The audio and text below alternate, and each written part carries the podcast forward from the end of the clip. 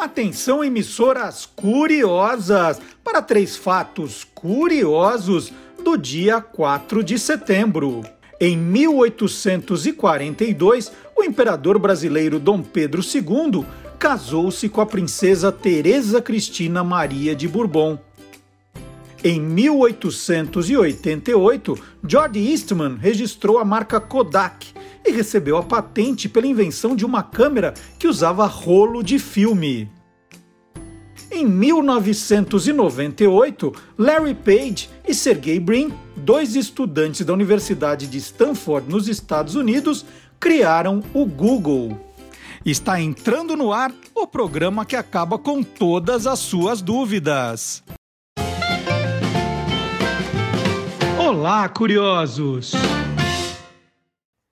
E hoje é 4 de setembro de 2021. Está começando o Olá Curiosos. Tudo, tudo, tudo o que você sempre quis saber sobre qualquer coisa, né? Não tudo num programa só, mas ao longo desses 20 anos estamos contando coisas, né? respondendo perguntas que você não tinha para quem perguntar. Então vamos lá, vamos para os destaques do programa de hoje. Dois pontos. A vida de rockstar de Guga Mafra, história sensacional de livro e música. E quem é o taxista mais curioso do Brasil, hein? Uma dica, ele vem de Porto Alegre.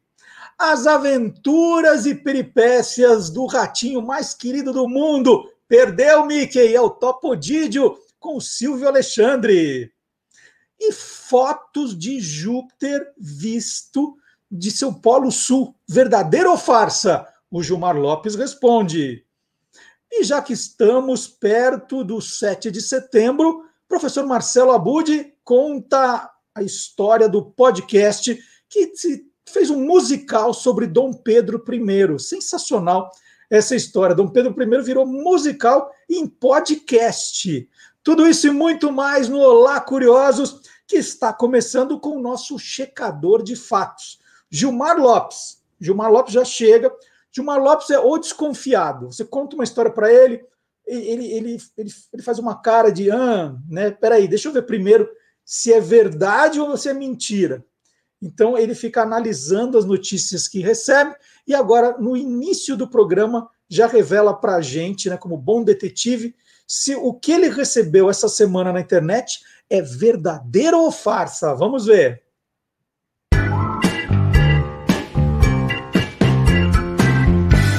Verdadeiro ou farsa?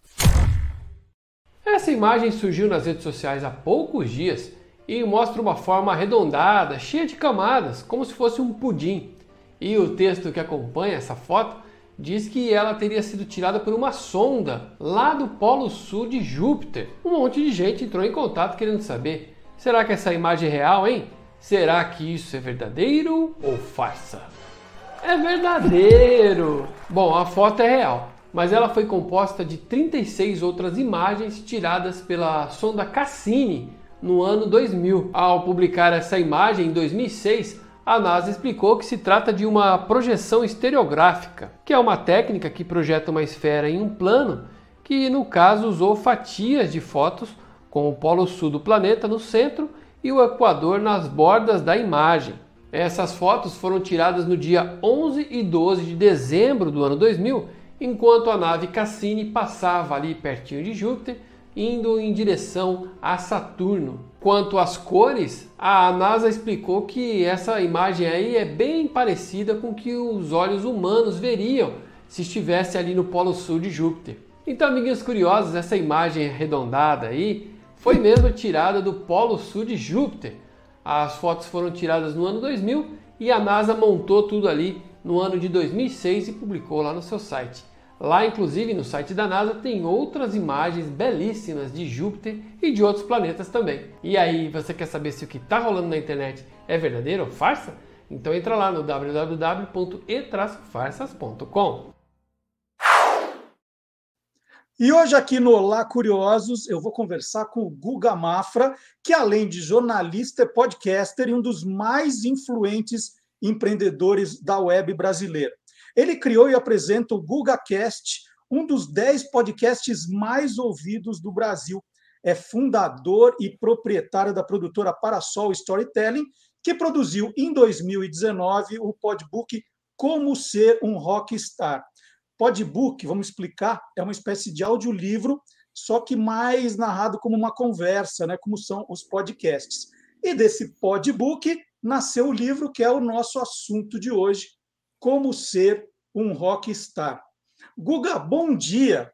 Mas não era mais lógico, já que você queria ser um rockstar, de você lançar um álbum musical em vez de um livro? Bom dia, Marcelo. Cara, era sim, mas é, é até legal que você me, me dá a deixa para eu fazer uma brincadeira que eu faço sempre aí quando as pessoas perguntam. Não é um manual, não é um manual ensinando como ser um rockstar, é só o nome da história.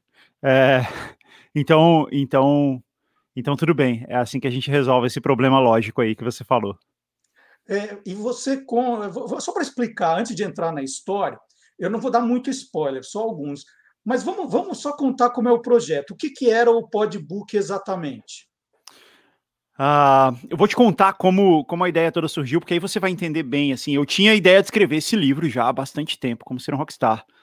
Eu tinha a história na cabeça, eu tinha o título e eu não tinha o tempo para fazer. Eu, eu você falou, né? Eu tinha, eu, eu sou empreendedor, eu estava empreendendo, estava criando uma empresa, e a empresa estava decolando, estava tava indo super bem, e eu nunca, não, nunca conseguia o tempo para realmente sentar e escrever o livro.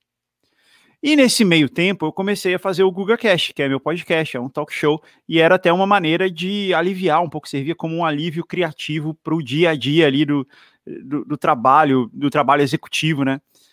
E eu comecei a fazer o Google Cash, o Google Cash fez muito sucesso, deu bastante certo, é, muitas pessoas ouviam. E aí eu pensei, uma boa parte, uma boa parte da ideia do como ser rockstar surgiu de conversas que eu tinha com meu filho, com o Eric, quando ele era pequenininho ainda, ele gostava muito de ouvir umas histórias assim, de quando eu tinha a idade dele. É, e aí eu pensei, ah, talvez eu pudesse contar essa história.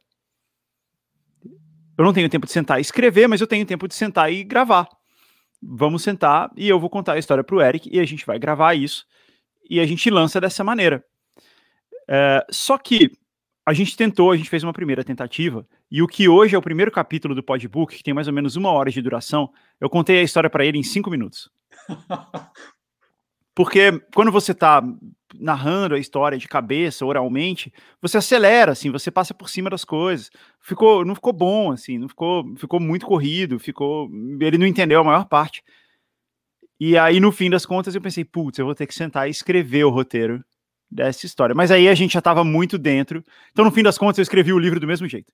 Eu sentei, escrevi todo o roteiro, uh, todas as 300 páginas que ele tinha, e para que eu pudesse ter ele lendo e aí eu fosse me guiando enquanto eu gravasse com o Eric. Mas aí a ideia já tinha surgido e era muito legal. E a gente pensou, isso aqui é um é um audiobook, mas ele não está no formato normal de audiobook, que é alguém narrando um texto, né? Alguém lendo um texto. Uh, e aí a gente teve essa ideia de lançar como um podbook, é um audiobook que tem um pouco ali do feeling de um podcast, porque é uma conversa. Então eu estou contando a história para o Eric e a gente tem a reação dele e que acabou sendo um tempero todo especial assim para a história é, quando a gente lançou inicialmente o Podbook. O Guga sabe que assim você é um, é um empreendedor de sucesso, é, faz um podcast que eu falei que é um dos mais ouvidos.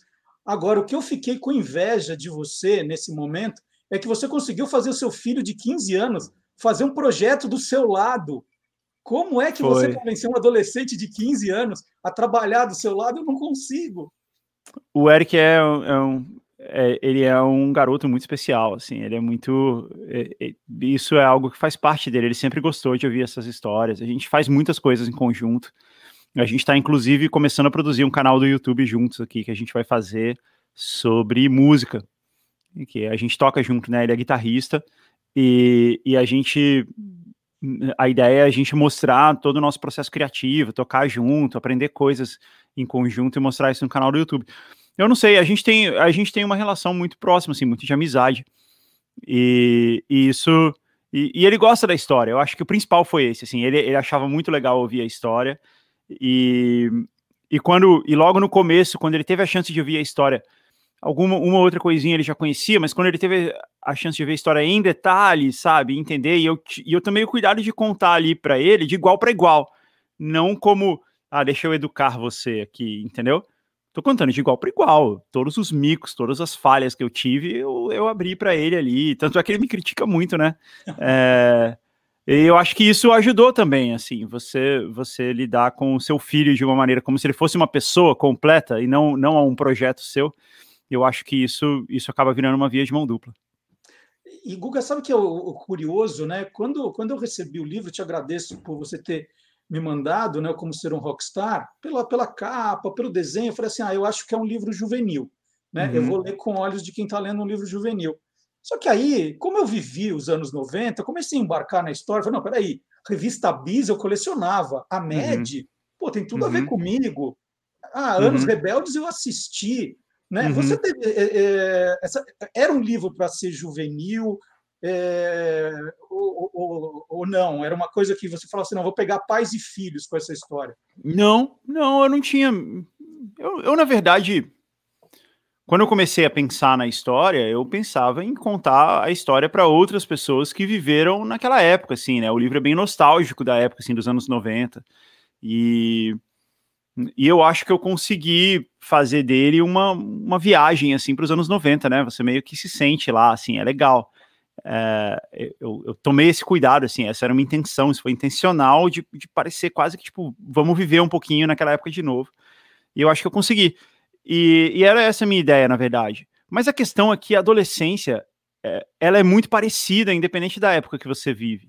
A dor do crescimento, do amadurecimento, ela é muito parecida. Eu gosto de falar, é, quando as pessoas me perguntam sobre isso, que ter uma banda nos anos 90, ainda mais em Brasília, era muito parecido com, com ter um canal do YouTube hoje, ou ter um podcast, é, porque você tinha a sensação de que fazendo o que você gosta, se expressando, fazendo as coisas do seu jeito, você podia amanhã tá no auge, tá na, na, e a gente via isso acontecendo. As bandas que estavam tocando no bar ali para 15 pessoas com a gente, no dia seguinte estavam na MTV.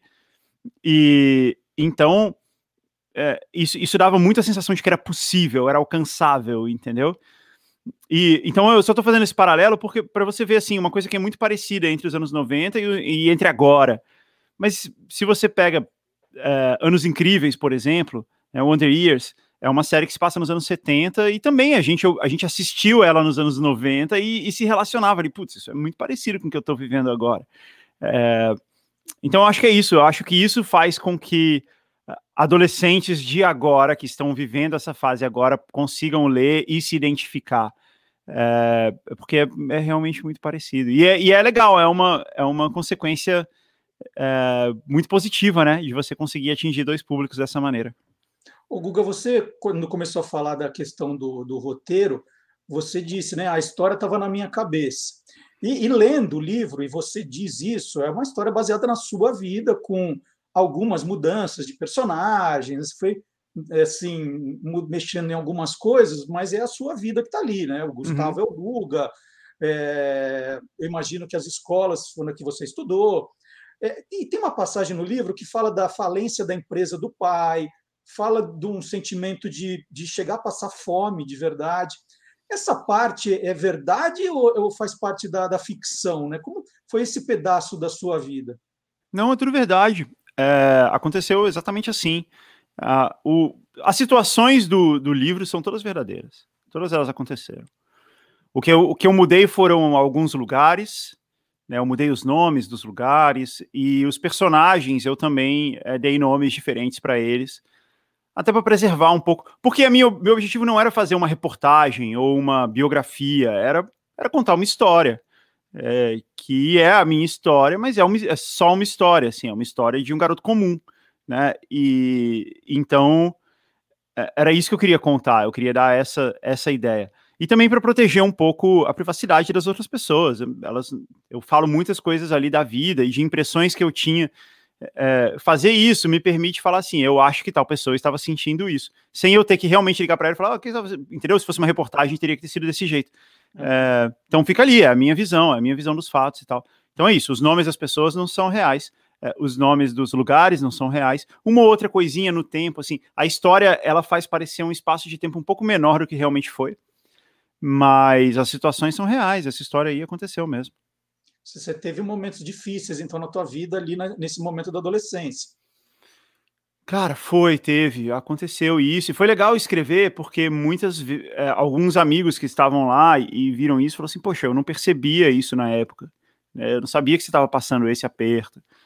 E eu falei: Não, cara, eu tava. Porque, porque quando você tá passando por isso, você fica, você fica com vergonha, você não quer falar isso para todo mundo, né? É, então foi, eu acho que foi a primeira vez que eu pude falar muito abertamente sobre isso, assim, tipo, ó, minha casa não tem comida. É, minha, sabe, a gente, a, o lugar onde a gente mora é improvisado, não é um apartamento adequado para uma família do nosso tamanho. É, e, e, tudo bem, e ok, assim, na época era muito difícil lidar com isso, era uma coisa que a gente escondia. Eu lembro que é, eu não tinha um aparelho de CD, né, era um negócio caro, a gente não tinha, todo mundo já tinha, já era normal, eu não tinha. Então, às vezes, os amigos vinham me emprestar um, e eu aceitava, ah, ouve esse CD aqui que é legal. Ah, tá bom, obrigado. Eu levava para casa, deixava na estante, passava uns dias, ah, eu ouvi, ó, foi muito legal, tá? Porque eu não queria admitir que eu não tinha, que eu não ia poder ouvir aquilo. É, e, e durante muito tempo eu mantive isso. Depois eu pensei, não, que bobagem, eu posso falar isso para as pessoas. É ok. É, e, e, depois da publicação do livro, os amigos daquela época reapareceram na sua vida, dizendo que viram o livro e, e, e eles perguntavam: Ah, mas esse sou eu, não sou Guga?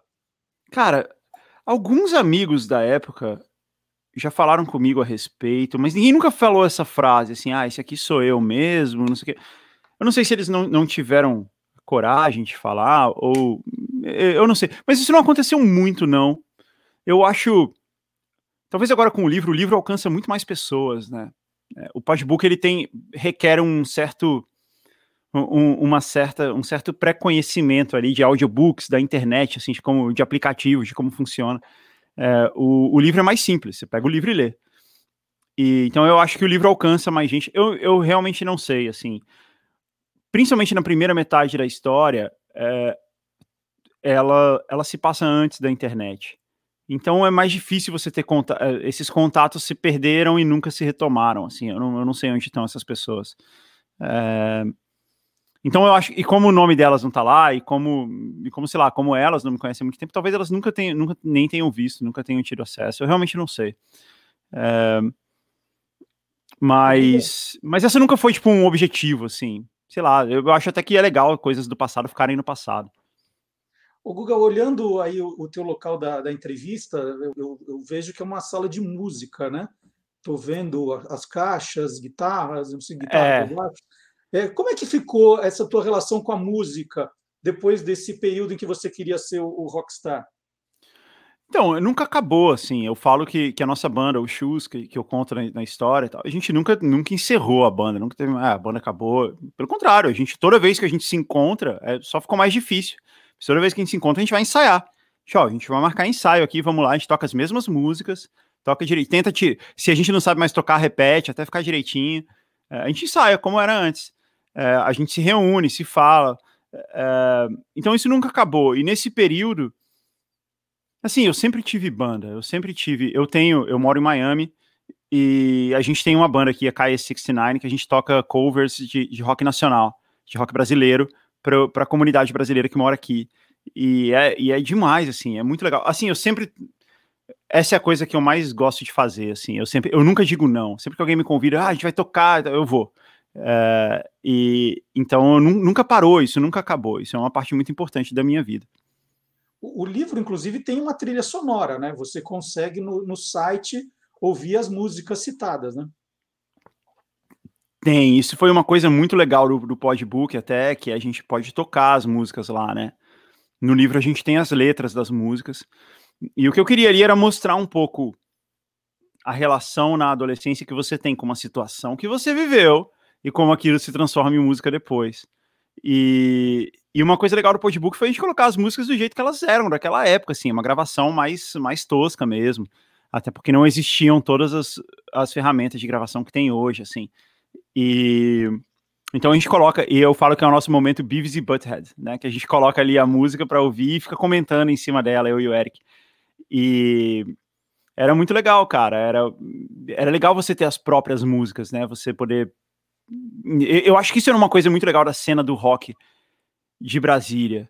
É, existia um, um, um prestígio para a música autoral, assim. Você, a, em geral, as bandas que que tocavam suas próprias músicas, elas eram mais bem vistas, assim. Isso era, isso era uma coisa que ninguém esperava ir num show e ser um show de covers. Você queria ver música nova, você queria ver as bandas da época. Isso foi um, foi um período muito especial.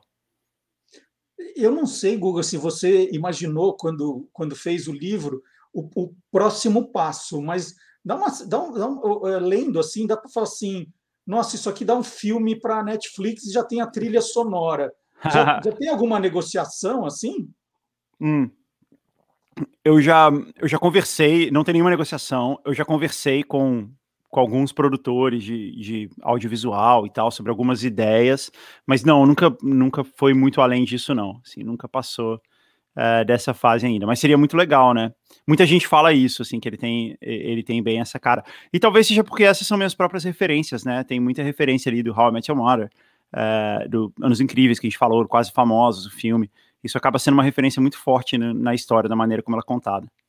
É porque quando a gente assiste o Stranger Things, né, todo mundo falando assim, nossa, você viu a trilha dos anos 80 e aquilo virou uma, uma, uma um, dos grandes atrativos do seriado. E aí eu, uhum. eu, eu lendo o seu livro, falo assim, poxa, de repente está ali o som de Brasília dos anos 90, você vai estar tá contando uma história também que eu acho que vai agradar demais as pessoas, né?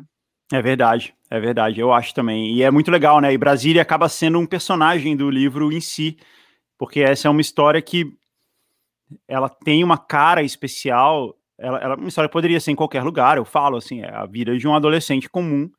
Mas o fato dela ser em Brasília, que tinha todas essas bandas que ficaram, que ficaram muito grandes, e, e nessa época, especialmente nos anos 90, porque tinha o crescimento da MTV e tinha um, existia uma busca em geral por novas bandas, novos artistas. Os Raimundos ficaram tipo super conhecidos é, e eles eram de lá, então tinha esses olhos voltados para Brasília, né? De o que, que vai sair daqui mais. É, e todo mundo tentando ser esse o que, que vai sair daqui, né? É, eu lembro que na época o governo de Brasília abraçava isso, assim, tipo, a, a cultura de Brasília é o rock, mais ou menos como Seattle faz até hoje. E, e, a gente achava isso, uau, cara, que legal, olha o que a gente está construindo aqui. Então é muito, é, é, muito legal isso, né? A história se passar por lá e, e, e eu poder contar um pouco para as pessoas como é a vida na cidade, sem ser falando qualquer coisa relacionada a governo, coisa assim. E, e como a sua família foi para Brasília? Qual é o, foi o link para vocês irem para lá? Meu pai, meus pais são de Florianópolis. Uh, e o meu avô, o pai do meu pai, ele trabalhava para o governo ele era um funcionário do governo. E quando Brasília foi fundada, quando foi criada a capital lá, ele foi, de alguma maneira, recebeu uma oportunidade, uma promoção, não sei bem ao certo. Mas ele foi trabalhar lá. Ele foi transferido para Brasília, foi morar lá, e eventualmente é, meu pai e os irmãos dele é, foram. E, e aí, quando ele se casou com a minha mãe, minha mãe foi também morar lá. E, e é por isso, então, embora. Então, eu sou é, eu sou parte de uma, embora muito muito tardio, eu sou parte de uma primeira geração de Brasília, de brasilienses. E, e quando você está no Brasil, é, Brasília é um lugar que você passa, Google? É um lugar que, vo, que você gosta de, de voltar? Sim, cara, porque, bom, meus pais moram lá ainda, meus irmãos e meus amigos, essas, todo mundo mora lá e, e sempre que sempre que eu tenho a chance eu vou lá, sim, para conseguir ver todo mundo. E sim, é, é a minha cidade, assim, é onde eu me sinto. É, é, é, engraçado, porque São Paulo também é. Eu morei em São Paulo a maior parte da minha vida. E São Paulo também é. Quando eu vou para São Paulo, eu fico, uau! São Paulo, cara, que cidade incrível! É, é, eu sempre fico com isso, assim, não, eu, quando, depois que eu me mudei de São Paulo, voltar para São Paulo passou a ter o mesmo impacto que tinha quando eu ia para lá, é, sabe, a maior cidade do Brasil, da América Latina, uau! E voltou a ter esse impacto. E Brasília tem um pouco isso também. Eu, eu vou para lá e penso, cara, minha cidade está aqui desde sempre. Olha, passei, sabe, tipo, visitar um colégio antigo, assim, sempre tem, sempre dá um pouco essa sensação. É, é muito legal e eu gosto bastante. A gente teve lá em 2018, fez show com a banda e foi tudo antes do lançamento do 2019. Foi antes do lançamento do Podbook. E então, para você ver, assim, a gente fez a mesma coisa. Eu fui lá, encontrei a galera, encontrei a banda, a gente fez show. É, foi igual. Assim, essas coisas continuam acontecendo. O Google, quando as pessoas estão te entrevistando para falar do livro, né, como ser um rockstar, para terminar, eles pedem para você fazer um número musical? Não, ninguém nunca me pediu isso. Ainda Calma, bem, porque... não vou pedir também. Porque talvez eu devesse me preparar. Não, é. ninguém nunca me pediu para fazer isso, não. Eu preciso. E eu nem saberia fazer, porque é, eu teria que eu teria que eu teria que testar isso, eu teria que criar um número musical que eu possa fazer sozinho, porque eu tocava com a banda, né? É diferente. É. Não, olha, quem quiser ouvir o som do Google, então tá lá no site como ser um rockstar.com. Lá tem as tem músicas. Tem as músicas, tem. Tá tudo reservadinho. Para terminar a nossa conversa, ó, mais uma vez indicando aqui como ser um rockstar do Guga Mafra, que é um livro é, que eu, eu digo, eu, eu achei que era um livro para jovens, né, que eles falando que era um papo com o Eric, o filho dele, mas eu me encantei com as histórias justamente né, das referências que ele faz aos anos 90, que eu vivi e que eu, eu gosto demais. Para terminar, eu só quero ver se o que você diz aqui no livro é verdade ou não. Hum. É, soletre, por favor, a, a palavra Kubitschek. Putz! Boa, cara, boa, mandou muito bem. Porque eu falo que no final eu aprendi a escrever, né? Mas já faz tempo quando eu, quando eu fiz isso. já esqueci. Deixa, não, deixa eu tentar, eu quero tentar. Vai. K-U-P, K-U-B-S. Não. É K-U-B-I-S-T-C-H-E-K. Acertei? Errou. Não. Trocou o T de lugar. É, então, esse é o difícil. Ah, caramba, vou ter que aprender de novo. Que escrever outro livro. K-U-B-I-T-S-C-H-E-K. Eu errava o I, eu colocava o I depois do T, aí dessa vez eu acertei, mas aí eu errei o S. Putz. É porque tem o colégio Kubitschek no livro, né, uma das escolas citadas, e o Guga diz no final que ele aprendeu, depois do livro, a soletrar Kubitschek, e a gente mostrou que ele já que Não, que eu já desaprendi. Não, foi engraçado que quando eu escrevi isso no final do livro, né, nos agradecimentos, é... eu escrevi errado. E a, a, quando passou pela revisão, ele voltou assim, ó, você escreveu aqui a frase é, que você finalmente aprendeu a escrever, mas está escrito errado, é de propósito, é tipo uma piada. Aí eu falei, não, corrige aí, é de verdade. Talvez eu devesse ter deixado errado.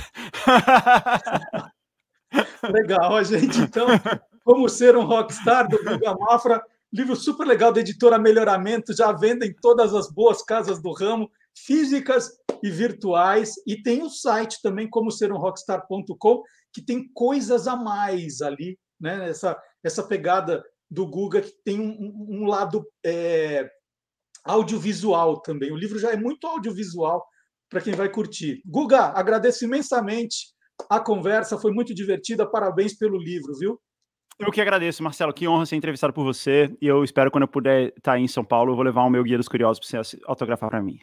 Aí, anos 90, tá vendo? Por isso que eu gosto tanto dos anos 90. Valeu, Guga. E agora a gente prova aqui no Olá Curiosos que o mundo inteiro é curioso. Vamos ver.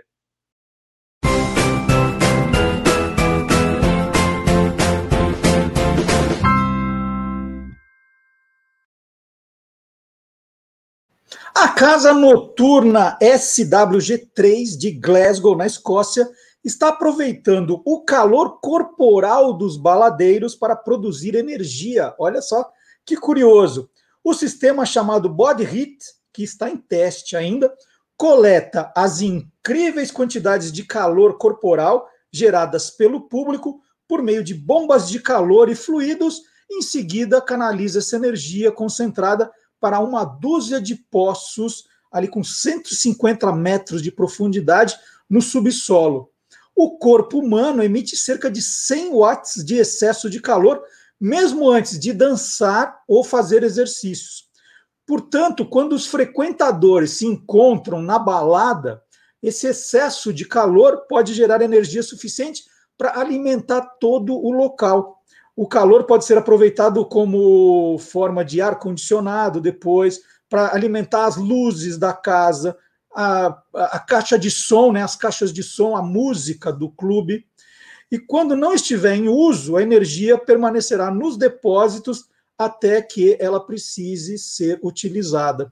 pelas estimativas do clube, né, o SWG3 de Glasgow, na Escócia, se os frequentadores voltarem à média dos anos anteriores, né, antes da pandemia, a economia poderá representar a diminuição de 70 toneladas de emissões de carbono só aproveitando o calor do corpo dos frequentadores. Olha que genial, que genial. Como o mundo é curioso, né? Como a gente fica encontrando notícias assim. E agora, deixa eu dar uma, uma dica aqui. O, o, TikTok, né? Vou falar do TikTok, do Guia dos Curiosos, está bombando, gente, 90 mil seguidores. E nós publicamos, né? A gente publica todo dia um vídeo, um vídeo de um minutinho, um, um minuto ou menos, com uma curiosidade bem bacana, bem divertida. Geralmente de coisas que eu tenho em casa, que fico procurando coisas para contar. E essa semana nós fizemos um que bateu o nosso recorde.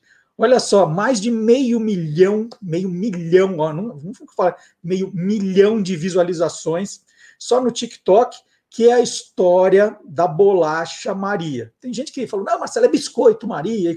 É aquela discussão se é bolacha ou biscoito, eu chamo de bolacha Maria. É bolacha Maria. Então foi incrível, né? Meio milhão de visualizações, foi impressionante. E eu queria então dividir esse agora com vocês que não estão lá no TikTok ainda.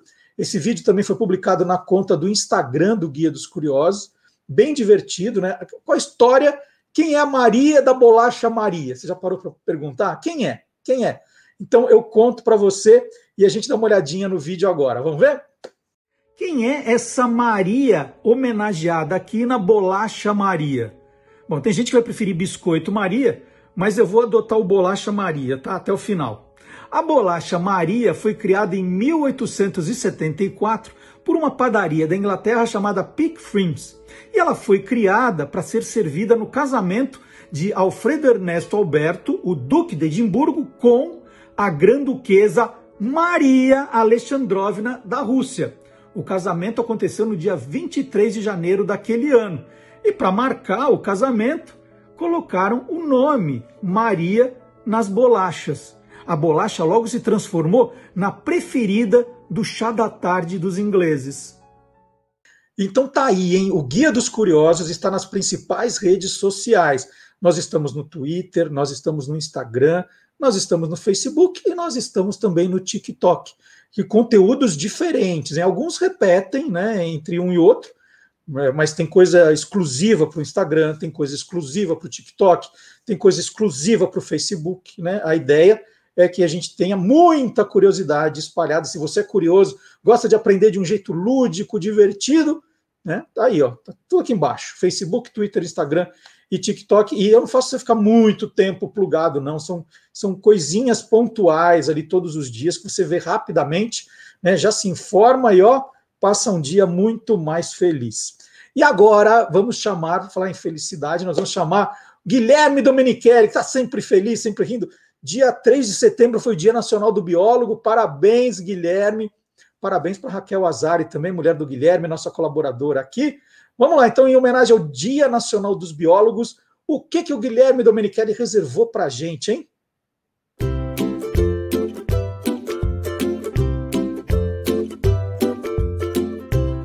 Soltando os Bichos, com Guilherme Domenichelli. Vamos conhecer o abutre barbudo. Esse nome já é diferente, mas essa ave recebe outro nome ainda mais estranho: abutre quebra-ossos. O abutre barbudo é uma ave que vive nas montanhas da Europa, da Ásia e da África. O nome barbudo é porque ele tem penas modificadas que são bem diferentes debaixo do bico, dando a impressão que ele tem uma barba. E o nome quebra-ossos é porque esse animal tem um comportamento diferenciado. Ele é a única espécie de ave de rapina que possui uma dieta quase que exclusivamente de ossos. Isso mesmo, ossos. Eles adoram comer a medula óssea ou tutano, que parece com uma gelatina gordurosa encontrada no interior dos ossos. No Brasil, a medula óssea de boi é usada na culinária e recebe o nome de mocotó. Ela é uma grande fonte de proteínas e na natureza, normalmente, não é utilizada por outros animais carnívoros. Mas o estômago do abutre barbudo possui um ácido que é capaz de dissolver ossos. Mas como ele faz para tirar o tutano dos ossos? Ele pega pedaços de ossos das carcaças de animais e engole inteiros. Já com ossos grandes, ele desenvolveu uma técnica especial. O abutre barbudo segura o osso com os pés e decola. Depois, procura uma rocha enorme e solta o osso do alto. Assim, o osso se despedaça e o abutre pode comer o tutano e os pedacinhos de ossos. Essa técnica é passada dos pais para o filhote. O aprendizado é lento e o jovem pode demorar até sete anos para dominar essa arte. Os abutres barbudos usam essa mesma técnica para quebrar cascos de tartarugas. É uma ave de grande porte, que atinge até 13 quilos e mede cerca de um metro.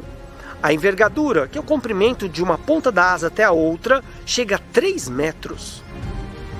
Outro fato interessante é que, diferente de outros abutres, o quebra-ossos tem penas no pescoço. Isso porque ele não precisa enfiar a cabeça nas carcaças para comer. Ele come praticamente ossos. Outra curiosidade bem legal é que eles não são naturalmente avermelhados. Isso, na verdade, é um tipo de maquiagem, vamos dizer assim. Quando o abutre barbudo, o abutre quebra-ossos, encontra um lugar com uma terra avermelhada, ele se espoja bastante, toma um banho de terra e fica com as penas com essa coloração. Para ele, isso é muito importante, que serve como status. Realmente, esse animal é cheio de curiosidades, não é verdade?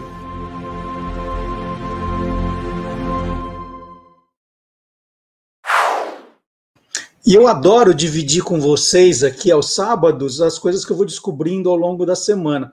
Né? E às vezes né, está navegando sem muito compromisso para uma rede social e descobre um endereço sensacional. É, no Instagram essa semana descobri uma pizzaria em Nova York. Vocês sabem a minha, o meu amor por pizzas, né? Meu prato preferido. É, em São Paulo, eu já fui várias vezes na chamada pizza de metro, né? Então, é uma pizza retangular, né? mais ou menos desse tamanho, assim, não dá para ver, mas é uma pizza retangular, é, tem essa diferença, né? Mede mesmo um metro e é divertida pelo formato diferente. Geralmente você come ali, às vezes, em três, quatro pessoas, dependendo do apetite, né? Eu, eu, eu, eu preferia dividir só em dois. E aí descobri em Nova York a Bigabyte. A Bigabyte é uma pizzaria que está ficando muito famosa no Instagram, né? As pessoas compartilham bastante, porque ela faz uma pizza, não é de metro, é uma pizza de 3 metros. Essa pizza gigante aí está fazendo bastante sucesso, porque as pessoas encontraram uma forma agora né, de voltar a sair com os amigos, né? Voltar a, a, a fazer os encontros com turmas, né? E aí pede uma pizza dessa dá para ver pela, pelas mesas aí que as pessoas chamam 10 amigos para dividir uma pizza. É uma pizza de 3 metros, né? Que está fazendo sucesso, Bigabyte. Byte é uma dentada ali, né? Então seria uma grande dentada. É, e é curioso. Então tá, tá aí também o, o perfil da Bigabyte, para quem quiser seguir, né? Ou dar uma olhadinha em outras fotos que eles já fizeram. E fica o convite também, se você tiver é, descobriu alguma coisa parecida, assim, algo que chamou muito a atenção, fala, nossa, isso é bastante curioso, em qualquer parte do mundo, você manda para a gente, o nosso canal é o, o, o e-mail, olacuriosos, arroba guia dos curiosos.com.br.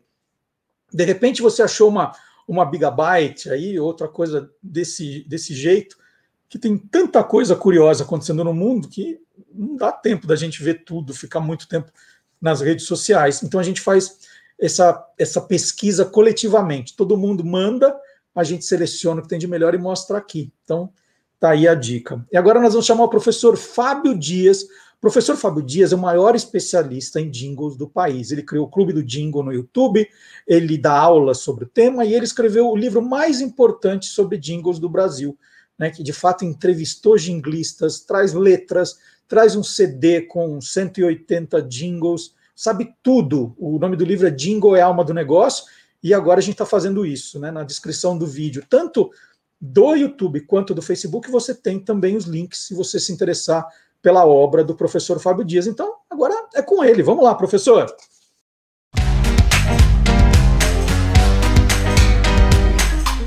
Clube do Jingle. Pesquisando no meu acervo, outro dia encontrei um jingle bastante curioso. Ele é do final da década de 60 e é da esponja de aço Quelustro, que aliás, até hoje ainda é comercializado. A curiosidade do jingle é, está justamente em como a letra foi é, criada e como ela foi reproduzida no comercial que o acompanhava. Trata-se de uma garotinha que chama o seu cachorrinho e diz que a esponja de aço quelustro vai deixar os dentinhos do cachorrinho mais brancos.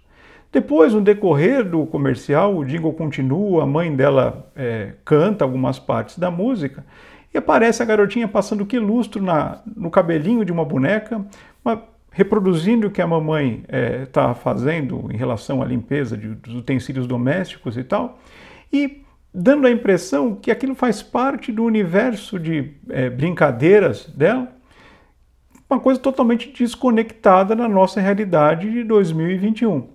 Mas acredito, que a campanha ter ido ao ar e o jingle ter sido aprovado, deveria fazer completo sentido naquele período. Vamos assistir essa curiosidade e descobrir como que lustro era utilizado no final dos anos 60.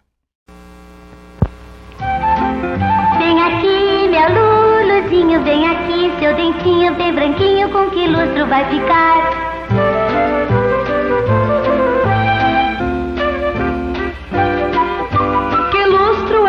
delicada na limpeza, mantenha a beleza de minhas mãos. Que lustro dá mais prêmios, preço menor, qualidade melhor, tamanho maior. Que lustra mais delicada,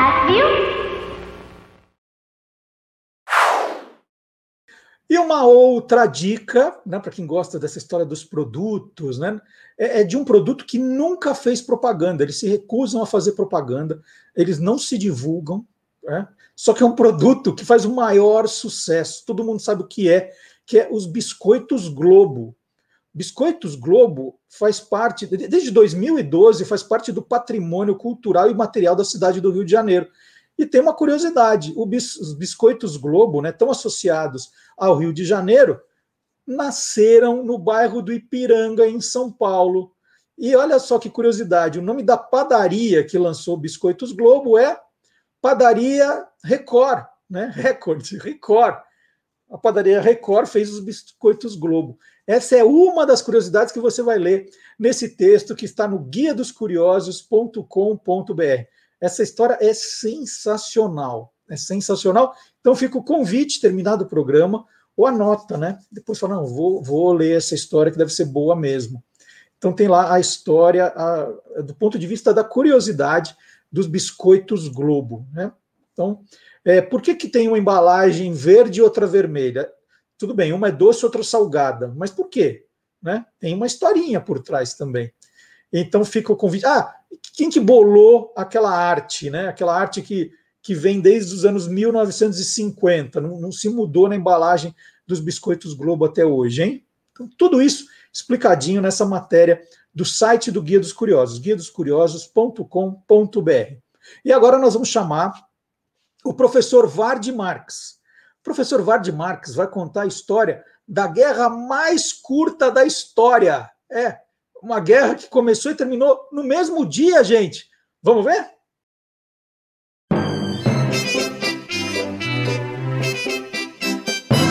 Aí tem história. Olá, curiosos. A questão é: quanto tempo pode durar uma guerra? Bem, tivemos a Guerra dos 100 Anos, a, a da Coreia está em cartaz há mais de 70.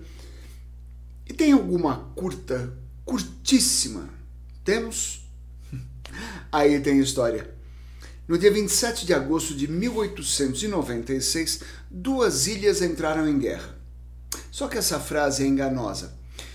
porque uma era o sultanato de Zanzibar, na costa oriental da África, ao lado de Tanganica. Hoje os dois países estão unidos uh, com o nome de Tanzânia. E no outro canto do ringue, a outra ilha era apenas o Império Britânico, a maior potência militar do mundo até a Segunda Guerra Mundial. Os ingleses tinham muitos interesses na África. Alguns territórios eram colônias propriamente ditas, outros estavam sob influência deles. Era o caso de Zanzibar. Por causa de um tratado assinado dez anos antes, a sucessão ao trono da ilha estava condicionada a uma cláusula que hoje parece absurda.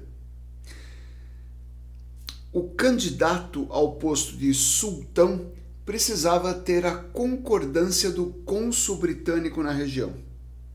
Bom, essa coisa toda de guerra começou exatamente porque um sultão morreu e havia duas possibilidades para a sucessão. Uma não era do agrado dos ingleses, e, é claro, foi esse o cara que subiu ao trono. O governo de Sua Majestade decretou que era caso de guerra mandaram para o porto de Zanzibar cinco navios de guerra muito bem armados, mais 150 fuzileiros ingleses e uns 900 soldados zanzibares. O sultão entrincheirou-se no palácio com uma força de 2.800 homens. Parece muito, mas apenas uma pequena parte era da, da guarda pessoal do sultão. Os demais eram empregados e escravos do palácio, civis, sem experiência. Tinham metralhadoras e peças de artilharia, mas não sabiam muito bem como usar. Como você deve ter imaginado, ia ser um passeio para os ingleses. Só que foi mais do que isso. O comandante de um dos navios, que comandava a operação toda, deu um ultimato ao sultão para a rendição o prazo encerrava-se às 9 horas da manhã daquele dia 27 de agosto. Como ninguém se rendeu, às 9 e 2 deu-se início aos disparos dos canhões dos navios. Com gente muito experiente cuidando dessa artilharia, logo o palácio estava bastante atingido, destruído em grande parte, chegando a ser tomado por um grande incêndio. O cessar-fogo foi anunciado às 9h40. Fim do conflito. Saldo: cerca de 500 baixas entre os defensores e, do outro lado, apenas um soldado inglês ferido. O sultão se mandou e conseguiu asilo na embaixada alemã. O outro candidato ao trono foi empossado e isso marcou em definitivo o fim da vida independente de Zanzibar, que virou um fantoche da Inglaterra com um governante de mentirinha substituindo o outro. E aí você tem a Guerra Anglo-Zanzibari, que durou apenas 38 minutos, a guerra mais curta da história. É isso. E no programa de quinta-feira passada, o Magalhães Júnior apresentou os maiores shows de variedades exibidos na TV brasileira. Um programa, o programa foi um show, né? Foi um show. E como a gente sempre faz aqui aos sábados, nós selecionamos um trecho do programa de quinta-feira. Nós escolhemos um pedacinho, um pedacinho bem bacana, né, para te provocar, para que você depois, né, aproveite para dar uma chegadinha no, no nosso, na nossa página do YouTube, tem lá canal Guia dos Curiosos e depois tem os programas, tudo nas playlists. Você pode assistir o Magalhães, pode assistir o quadro que você mais gosta. Fala assim: não, eu gosto de bichos, eu quero ver todos os Guilhermes Domenichelli. Vai lá, pá, soltando os bichos. Ah, eu quero ver todos os Marcelo Abud. Vai lá. E vai indo. Você vai curtir. São quase mil vídeos já. Tem bastante conteúdo para um ano de programa, em quase mil vídeos. Então vamos lá. Agora, quem te viu, quem te vê com Magalhães Júnior.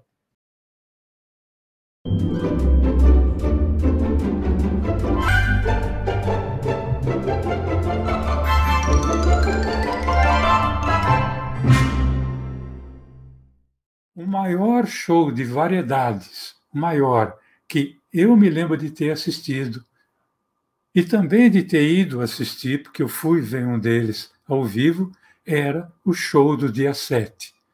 Esse programa foi exibido pela TV Record entre os anos de 1966 e o ano de 1969. Na época, Marcelo, a TV Record possuía o maior elenco, elenco musical humorístico da televisão brasileira. Não era o maior elenco de telenovela. Isso pertencia à TV Excelsior. Mas o elenco musical humorístico era da TV Record. E no dia 7 de dezembro de 1965, a TV Record resolveu finalizar um ano com um grande show. No dia 7, porque a emissora era o Canal 7. O sucesso foi tão grande que a TV Record instituiu que, a partir de 1966, em todo mês, no dia 7, independente do dia da semana, a programação normal daria espaço a um grande show noturno que iria alternar música, humor e dança, como os grandes shows de teatro de revista. Houve, por exemplo, shows que foram temáticos. Por exemplo, em 1967, num dia 7, eu não me lembro o mês, mas aproveitou-se o enorme sucesso do programa A Família Trapo para se fazer um show do dia 7, como que realizado na casa da família Trapo. Uhum. E eles imaginaram que seria o aniversário do Bronco, que era personagem do Ronald Golias. Não se pode dormir nessa aqui? Assim ninguém concilia o sono. Que a paciência. Barrabás? Eu entrei na casa do vizinho, é. Hã? Tio, que dia é hoje, tio? Primeiro de abril. Primeiro de abril, Bronco! Hoje é dia 7 de julho. Então minha folhinha parou. Dia 7 de julho é dia do teu aniversário. Aniversário, efemérides. Nós estamos aqui para lhe dar um grande abraço pelo Pode baixar, prefiro presente. Porque de abraço eu já ando cheio, você sabe disso. Ô tio, ah. nós estávamos preparando uma surpresa enorme para você, mas é. você já acordou? Nós estamos fazendo o show do dia 7 aqui em casa em sua homenagem. E o senhor não sabe, viram todos, quase todos os artistas da Record. É. Pois não. Homenagem. Desculpe que hoje não estou muito bem preparado. A senhora merece mais condignação. É, quanto ao pijama eu não tenho nada, mas pijama de sapato preto é a primeira vez. Claro, porque no momento eu estou sem chinelo.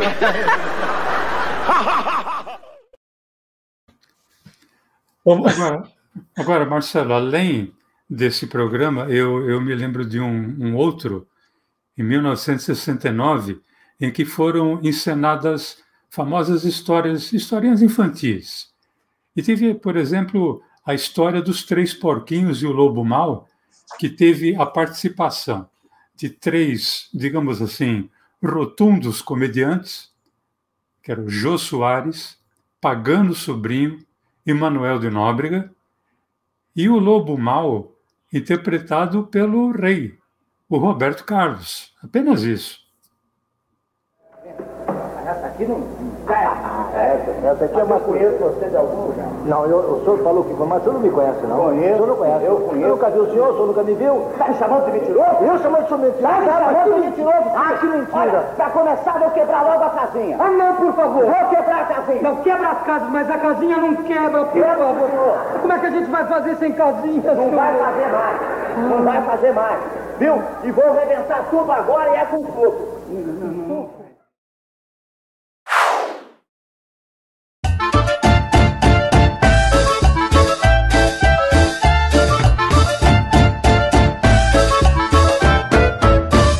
Brasil que não acaba mais.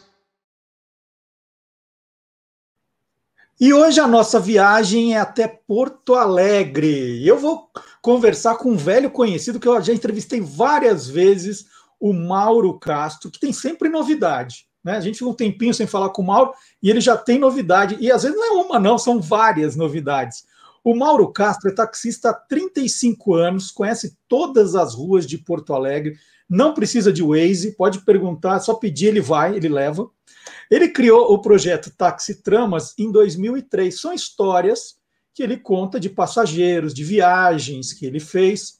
É, começou no jornal Diário Gaúcho e depois Taxi Tramas virou uma série de livros. Ele acabou de lançar o quinto livro com histórias. E tem outras novidades, tem um perfil super bacana no Instagram, série de televisão. Tudo isso eu vou conversar com o Mauro agora. Mauro, você é um cara tão bom né, na escrita, agora nas fotos. É, você leva mu muita multa? Você fica só pensando que você vai escrever, que você vai fotografar. Você não se distrai, não, e leva muita multa? Ah, acontece. Já... Não, multa não, não levo, mas já acontece muito assim de eu me passar nos caminhos, errar caminho, ou eu tô com uma passageira e estou pensando numa história e eu me esqueço que tem uma passageira ali atrás, dou um grito, já aconteceu isso. Teve uma passageira uma vez que um colega meu ele estava com problemas, eh, sei lá, problemas de, de, de ordem mental e tal, e ele estava fazendo psicoterapia e tal. E a analista dele disse: Não, cara, o negócio é o seguinte: tem um negócio que vocês têm que usar que é o seguinte, que é a terapia do grito. Tu precisa concentrar todos os teus problemas, tudo que está tá, tá, te, tá te afligindo e tal, e tu tem que concentrar tudo isso e dar um grito, um grito mais forte que puder, porque isso alivia, tu vai, tu vai ver que vai te aliviar. E eu estava pensando muito nisso, eu também andava cheio de estresse e tal. E eu tô andando assim por uma avenida aqui de Porto Alegre, assim, porra, terapia do grito, cara. E eu comecei a pensar, comecei a pensar todos os meus problemas, dei uma brisa, abri a janela assim, pá, larguei um berro assim. Mas, mas eu me esqueci que eu tava com uma passageira dentro do carro. Tava uma velhinha sentada ali atrás no cantinho, tinha até me esquecido da velha, cara. Cara, a mulher levou um susto, ela levou um susto tão grande. Pensou que eu tava morrendo, que o mundo tava acabando. E era uma passageira do nosso ponto, ela lembra disso até hoje, ela não, nunca mais andou no meu táxi, não, aquele cara louco lá, não pego mais o táxi. Ô Mauro, em 2003, o que te levou a começar a escrever essas histórias? Cara, foi curioso que o, eu tinha um passageiro, nós tínhamos um passageiro lá no ponto que ele era editor, ele trabalhava na RBS TV, que é uma subsidiária da Globo aqui em Porto Alegre.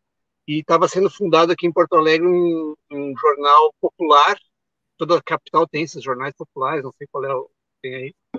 E aqui era o Diário Gaúcho, ele estava lançando esse jornal e ele pegava táxi todo dia lá no ponto e eu contava para ele essas histórias durante a corrida, travesti, cachorro morrendo, pedindo de casamento, essas loucuras tudo dentro do táxi. E ele foi o cara que teve esse start, ah, isso aí, essas histórias me servem.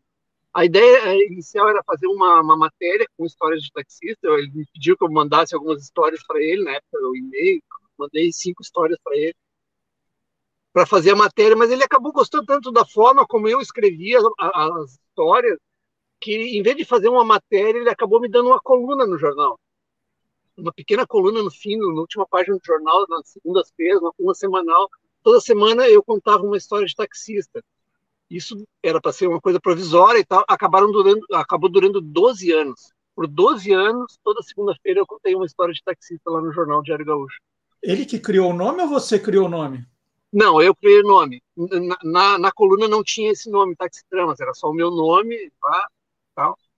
E aí, quando aí, nessa época também começaram a surgir os blogs, né? Não tinha ainda redes sociais, começaram a surgir os blogs. Depois, essa, esse texto que eu mando para o jornal, eu podia ir botando num blog.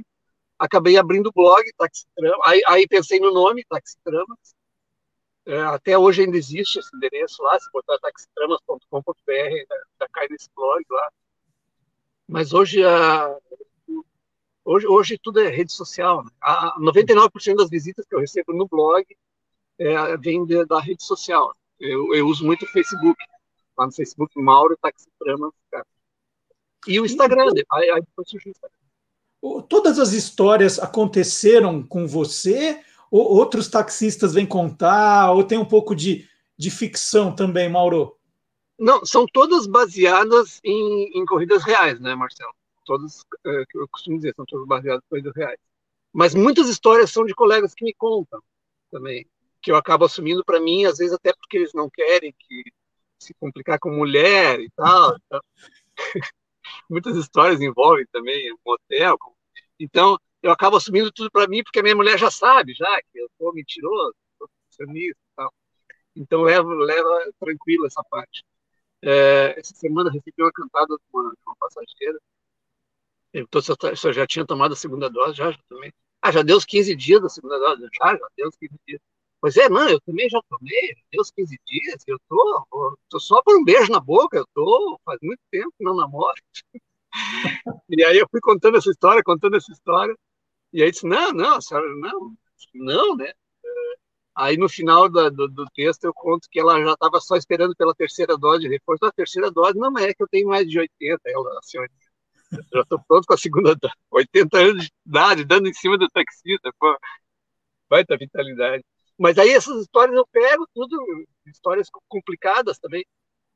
Teve uma história clássica também de um colega meu que recebeu uma corrida, um chamado no motel, para ir buscar uma corrida no motel. A, a corrida foi chamada por aplicativo. E aí ele está indo em direção ao motel buscar a passageira, ele recebeu, recebeu uma mensagem, um SMS, dizendo, ah, estou no quarto sei lá, 23, no motel aqui no quarto 23, esperando no quarto 23. Tá? Ele precisava dessa informação para chegar lá no motel. Aí foi lá nesse quarto, pegou a mulher, pegou a passageira, tá? fez essa corrida e, e esqueceu disso, fez mais 10, 20 corridas durante o dia. Só que ele esqueceu de apagar a mensagem no celular. E aí ele chegou em casa e a mulher foi dar uma conferida nas mensagens. E ele de sangue doce, né? De repente começaram a lavar pratos e xícaras, talheres na direção dele, não sabe o que está acontecendo, o que está acontecendo, que história é essa, essa mensagem que está esperando no quarto do motel? Enfim, história. O, Mauro, Mauro, você ficou um personagem muito conhecido aí, né? Na, é, um motorista mais famoso de Porto Alegre. E, e você está lá no ponto. Você já percebeu de gente que, que olha a tua posição no ponto, fica fazendo hora para chegar na sua vez e com você para te contar a história? Sim, acontece. Agora, agora tem o um livro também, né? Eu lancei o, o volume 5 do livro. Então tem muita gente que vai no ponto buscar o livro, porque quer ir no ponto, porque quer fazer uma foto, quer, quer fazer uma selfie com o taxista tal, quer, quer, quer ver o ambiente, onde é que acontecem as histórias. E lá no, no, nosso ponto a gente não tem uma regra rígida assim, quanto à ordem. O passageiro pode escolher no, no ponto qual o táxi que ele quer andar. Tem muitos passageiros que querem andar comigo, tem muitos passageiros que força a barra para virar a história também. Porque... Afinal de contas, as histórias, as minhas histórias são os meus passageiros, né? os personagens são todos eles. Então tem muitos passageiros que quer virar a história, que quer aparecer em algum livro. Tá? Teve uma história de um livro que eu nem me lembro qual foi o volume, eu fiz a relação dos, dos apelidos que os passageiros têm porque a gente não conhece o passageiro pelo nome, ah, muitas vezes a gente conhece por um apelido, ah, sei lá, aquele que uh, o baixinho, o cabelo, ou aquela que usa peruca, ou aquele, enfim, uh, a cheirosa, uma que usa muito perfume. E nós tínhamos uma passageira lá, Dona Maria, que ela comprou o livro, ela leu aquela história, disse, como assim? Vocês, vocês conhecem as pessoas pelo sobrenome, mas qual é o meu sobrenome? Mas qual é o meu apelido aí no ponto? Disse, não, Dona Maria, só não tem apelido, a gente sabe o seu nome marido e tal. Não, mas eu quero ter uma. Mas quem sabe vocês me dão um apelido? Qual é o apelido que você poderia me dar? Pra... História... Quem sabe só escreve no próximo livro, eu queria ser o personagem. Não, mas a senhora, as corridas estão tranquilas, a senhora senta ali, não faz nada, não. tem que acontecer alguma coisa. E alguns passageiros começam a forçar a barra para acontecer uma história para virar personagem do trama. E, e, um, e um, do, um, dos teus métodos, né, Mauro, que você contava, é que você levava sempre alguns exemplares do livro ali no, no porta-luva e durante a corrida você ia contando também, fazia o livro e oferecia. Continua funcionando isso? Sim, sim, sim. Eu tenho aqui um expositor aqui no banco de trás ali que tem dois exemplares ali. O passageiro pode sentar e pode ir lendo o livro, se quiser. Tem dois exemplares para leitura. E faço uma abordagem. O pessoal da mostro qual, qual, é o projeto, o que, que acontece, que são livros independentes, dependo muito da venda do livro para seguir publicando. E, e vendirei, já tem muitos exemplares vendidos. O livro é um, é um best-seller popular aqui no, em Porto Alegre. E você vai lançando novos ou você vai reimprimindo os antigos também? Porque Não, tem alguns, alguns estão esgotados. Como é que é isso? Sim, sim, são cinco livros. Atualmente só tem o volume 5, os outros quatro estão esgotados muitos são reimpressos, É, eu tive o volume 2 ou 3 que foram reimpressos, foi reimpresso quatro vezes, porque teve uma época que se vendia muito livro, né? Hoje em dia, sabe, a venda de livro é bem complicado. Teve uma época também que passava pelo meu táxi muitos passageiros, isso também mudou, né? Com o chegada dos aplicativos já não tem tanta rotatividade dentro do táxi. Hoje a divulgação é mais focada em redes sociais. Mas, é, sim, já foram publicados. E, muita gente me pede os, os volumes anteriores, pergunta se eu não vou é, republicar, vou publicar novamente, fazer uma nova publicação dos volumes anteriores. Mas o que acontece, Marcelo, é que eu já tenho material para um sexto livro.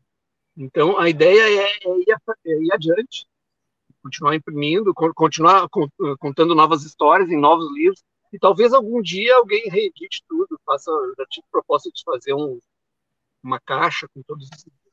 Todos Bacana. É, mas isso mais adiante. A ideia é, é seguir, seguir adiante. Bom, e além de bom de texto, há seis anos você tem feito também um, um, uma, um trabalho muito legal no Instagram, que são fotos né, da, da do, do, cotidiano da cidade, das coisas vistas pelo seu retrovisor. Uma tremenda sacada. É, aí, como é que nasceu essa ideia, Mauro? Era, era Você tentou a primeira foto, ficou divertida? Como é que foi? É, foi engraçado também isso, porque se tu ver a capa do meu livro, o volume 3 do meu livro, é uma foto do táxi na frente do, da, do monumento do, do Laçador, que é a estátua mais conhecida que a gente tem aqui em Porto Alegre. Eu parei o táxi ali, tive a ideia de fazer a capa ali para mostrar que é um livro de Porto Alegre e tal. Só que quando eu fui, quando eu embarquei no táxi para ir embora, eu olhei no retrovisor e o laçador, essa estátua estava bem enquadradinha no retrovisor. E eu peguei e fiz uma primeira foto assim de, do retrovisor, só por curiosidade. Publiquei, acho que no Facebook, não sei onde que eu publiquei. E aí a minha filha, eu tenho uma filha de 26 anos que trabalha com cultura, com projetos culturais, enfim. Ela que teve essa sacada. Sempre as outras pessoas tendo a sacada que a gente não se dá conta que está acontecendo. Mas, pai, esse enquadramento ficou muito legal no retrovisor. Tu podia começar a fazer fotos no retrovisor. Ah, legal, botar no Facebook. Não, faz o seguinte, não bota no Facebook. É, é, ela já estava, era uma época que ela já estava indo embora do Facebook, então a maioria dos jovens já foram. É, e disse, não, a, a, faz um Instagram para ti e começa a colocar essas fotos no Instagram. Faz um Instagram temático, assim, de fotos do. Ah, mas por que, que eu tenho que ter Instagram? Tenho Facebook lá já com um monte de amigos. Não, não, Facebook não, tá azedo, tá complicado. Faz uma coisa mais leve, só fotografia, só imagem e tal. E aí acabei fa fazendo esse Instagram, que é Taxitramas também, a pessoa põe lá Taxitramas no Instagram. E, e virou também matéria de muitos jornais. Fui convidado lá para o programa da Angélica, na Globo, por causa desse Instagram, tem muitos seguidores. E deu muito certo, porque tu acaba fazendo imagens da, da cidade por um ângulo diferente, assim, a, o retrovisor serve como uma moldura para foto, e às vezes, muitas vezes, o que está colocado no, na, na, lente do retrovisor é muito diferente do que está atrás do retrovisor, então fica a imagem do retrovisor, fica a imagem também de trás diferente, enfim, a gente vai descobrindo outras variáveis ali, bem interessante, é, é bem legal isso Não, e tem coisas poéticas, né? Você fez uma da chuva que eu achei maravilhosa, né? Tem, tem, uma, tem, umas, tem umas ideias muito legais. Vou, fica a indicação aqui para vocês darem uma olhada no Instagram também. E, e, e, uma outra novidade, né? As tuas histórias viraram um seriado de TV, que máximo, essa eu não sabia. Como é que foi? Sim, eu vendi os direitos autorais do, do desse conteúdo para uma produtora que passou um edital lá, enfim, e eles acabaram uh, fazendo 12 episódios, foi 12, 12 episódios, bem legal. Eu acompanhei as gravações, acho que tem uma pontinha lá com o personagem. entrando num táxi como passageiro. E foi bem legal, fiquei muito orgulhoso. É, é, muito diferente dos livros, né? As pessoas perguntam se eu fiquei feliz com o resultado. É, é diferente, a obra audiovisual é muito diferente, depende muito da mão do, do, do, do diretor. Mas é, eu fiquei muito feliz. É, muita gente trabalhou, Marcelo, deu, deu muito emprego. Era um set enorme, com gruas, muita tecnologia, muito estúdio, muito legal. Ah, fiquei bastante feliz. Hoje em dia, isso foi veiculado em TV a cabo, às vezes reprisa até, mas pode ser comprado também, streamer. É só botar lá Taxitramas, série Taxitramas, e a pessoa pode alugar ou pode comprar o episódio. Que legal. Mas como é, como é que era? Era tudo baseado nos seus textos, mas tinha um, um taxista que era o personagem principal ou cada episódio era um diferente? Não, a solução que o editor, que o, que o diretor achou para contar a história de taxistas é ele pegou três taxistas, ele, eles montaram um ponto cenográfico na rua, muito legal, com casinha, telefone e tudo. E esses três taxistas, eles, é, eles vão vivendo um arco longo, que é uma história longa, que dura 12 episódios, mas é, todo, todo episódio tem uma história contada dentro do táxi, que isso foi feito uhum. em estúdio. Então, esses, esses três taxistas eh, e outros personagens que estão no entorno, eles se reúnem num bar, eles, eu tenho um, um boteco do lado desse, desse ponto de táxi, então eles se reúnem num bar, e aí eles contam para o Mauro, um dos, um dos, três taxistas é um, é um personagem Mauro, que, que tem um blog, e aí eles contam para o Mauro histórias que aconteceram com eles, e o Mauro vai publicando isso num blog.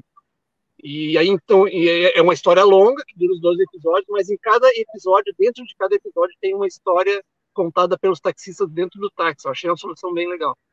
E, e, de todas as histórias, todas, todas já publicadas no blog, nos livros, qual que é a que faz mais sucesso? Aquela que você conta toda vez, Mauro, que é a história campeã? Bom, tem duas histórias que são campeãs que eu sempre tenho que contar, que as pessoas que veem as minhas entrevistas, pô, contando de novo essa história, mas é, são as histórias mais pedidas. A, a, uma delas é, até contei quando fui na Globo, lá eles pensaram essa história para contar ao vivo no programa, lá do encontro da Fátima Bernardes, que é, é o seguinte, eu peguei uma, uma jovem indo para a rodoviária, bonita, uma jovem, e aí ela estava com uma mala, e, assim, e aí ela disse assim, ah, o senhor tem namorada, tem mulher? Não, tem, sou casada. Ah, o senhor não quer dar algumas coisas para ela de presente? Tal. Eu disse, não, ah, sei lá. Aí ela pegou, separou uma, uma, uma, sacolinha menor assim, do supermercado, começou a botar uns negócios dentro daquela sacola para me dar em troca da corrida. Mas era uma corrida pequena, tipo 10 reais. Aí ela me, me colocou aqueles sapatos de festa, de couro de crocodilo, aquelas meias com rendadas, assim, lingeries. Vai me dar esses negócios caros, são coisas caras para uma corrida. Ela disse, não, é que para onde eu estou indo eu não vou mais usar esse tipo de roupa. Sabe, mas para onde tu está indo? Não, eu estou abraçando a vida religiosa, ser freira. Aí tá, tudo bem, peguei os negócios. É uma história bizarra, mas o mais bizarro é tu, um taxista chegar em casa com um monte de lingerie, com um monte de roupa de mulher e dizer para tua mulher que ganhou isso numa freira. a mulher tem que ter muito amor ao, ao marido para acreditar nisso. E outra história incrível também foi uma vez que eu fui chamado num motel, outra história de motel, e aí eu cheguei lá na, na, na frente do apartamento para pegar, era um casal, e o cara tava meio constrangido, assim, o cara veio falar comigo, será, será que não dava para te, pra te tirar a gente aqui do motel com ela dentro do porta-malas? Tá? Estou dentro do porta-malas, cara. Disse, não, é, acontece o seguinte, é que ela recebeu uma ligação de uma amiga, uma coisa assim, que parece que o marido dela tinha visto ela entrando no motel, ou tinham contado para o marido que ela tinha entrado no motel, e ela estava desconfiada que o marido estava na frente do motel esperando ela, então estavam cagados os dois, porque com medo de o cara estar tá armado lá, o cara era violento. Aí, pá, tá, tudo bem, né? É, aí ela embarcou no, no porta-mala, o cara sentou aqui na frente, do meu lado. E aí a gente saiu do motel, acho que o marido não estava esperando nada, loucura da cabeça dela. Mas o lance foi que na saída do motel, tu, é um motel que tem uma avenida grande na frente, então a gente saiu do motel e parou na calçada esperando a sinaleira abrir, os carros saírem da frente e na frente do motel tinha um ônibus, um ônibus lotado, assim, e eu parei na frente do ônibus, do lado do ônibus, as pessoas ficaram me olhando, eu saindo do motel com um cara do meu lado, cabelinho molhado. Eu, um taxista relativamente conhecido, né, de Porto Alegre. Assim, Porra, Romário saindo do motel com um cara. cara. Pô, tinha que pagar esse mico ainda. Aí tá, saímos dali, embarquei, entrei num, subterrâneo do shopping, do shopping no estacionamento subterrâneo, lá no cantinho, lá ela desembarcou do motel, do, do porta-malas, se arrumou, tá, botou os calçados, enfim, aconteceu. Essas são, são histórias que eu sempre tenho que contar, porque rendem muitos, muitos comentários. Então, essas são algumas histórias do Taxi Tramas, aí uma criação que atingiu a maioridade agora, né, 18 anos, que o Mauro Castro está fazendo esse trabalho divertidíssimo. Fica a dica, né, para e, para comprar o livro agora tem a Amazon também, né? Não precisa estar em Porto Alegre, né? É, não precisa. É, tem a Amazon, que eu não sou muito fã da mas enfim, tem, quem, quem gosta do e-book tem lá o e-book. Mas as pessoas podem entrar nas minhas redes sociais, no Instagram, no Facebook, tem ali o, o meu Pix.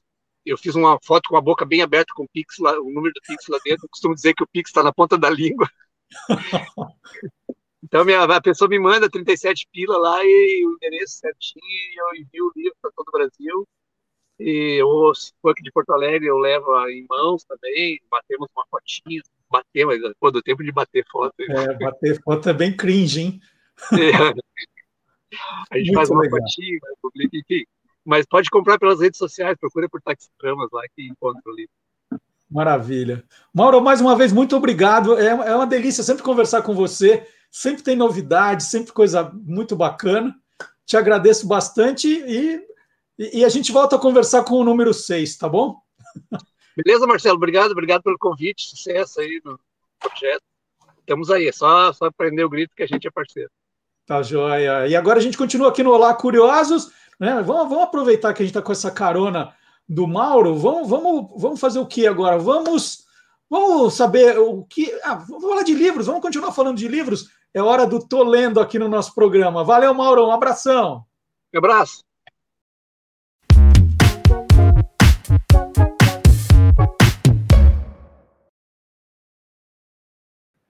E hoje no Tô Lendo, eu vou falar de um livro de um autor que são muito queridos para mim.